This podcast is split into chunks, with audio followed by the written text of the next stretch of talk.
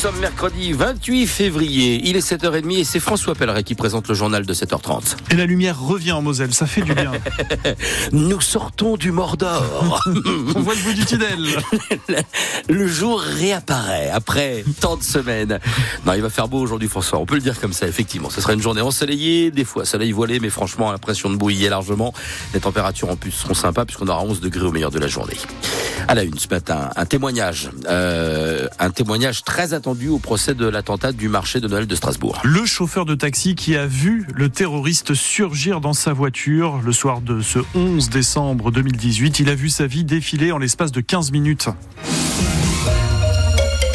Le procès, il s'ouvrira demain à Paris devant la cour d'assises spéciale avec quatre accusés, mais pas Shérif Shekat. Le terroriste a été abattu par la police deux jours après avoir tué cinq personnes sur ce marché de Noël de Strasbourg.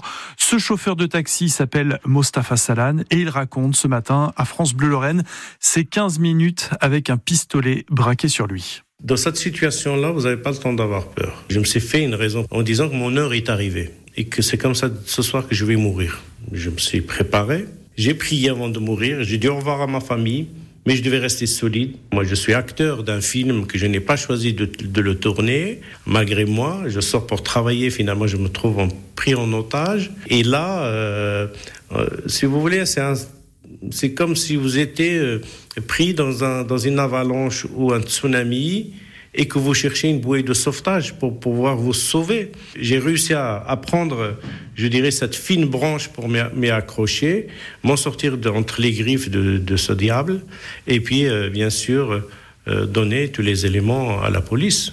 Mostafa Salan, chauffeur de taxi strasbourgeois, au micro France Bleu d'Antoine Ballandra. Le procès des quatre complices présumés s'ouvrira donc demain devant la cour d'assises spéciale de Paris. Il durera cinq semaines. Demain matin, nous retrouverons sur France Bleu Lorraine une jeune Messine grièvement blessée lors de cet attentat sur le marché de Noël de Strasbourg.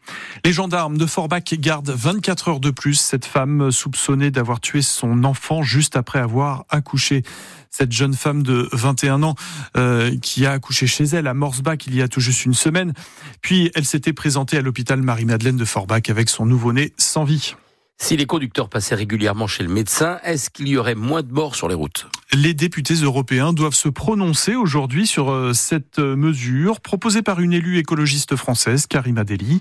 Conditionner la validité du permis de conduire à un examen médical tous les 15 ans et même tous les 5 ans passé l'âge de 70 ans. Alors ça existe en Italie, au Danemark, en Espagne, au Portugal.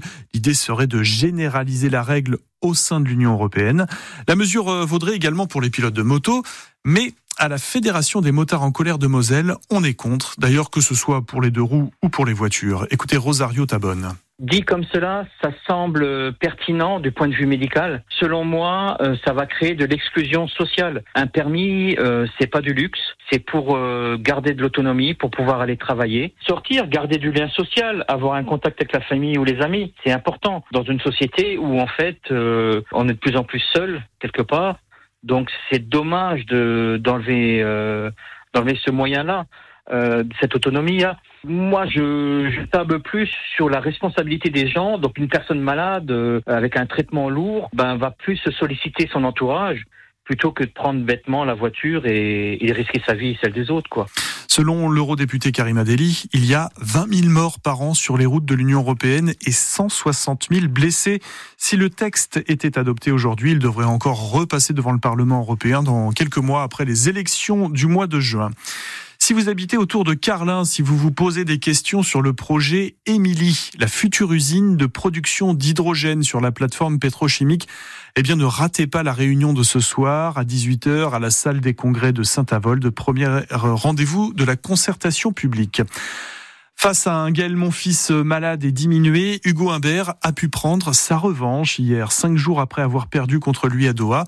Le Messin s'est qualifié hier sur le cours de Dubaï en 3-7. Humbert affrontera le Britannique Murray au deuxième tour. 7h30.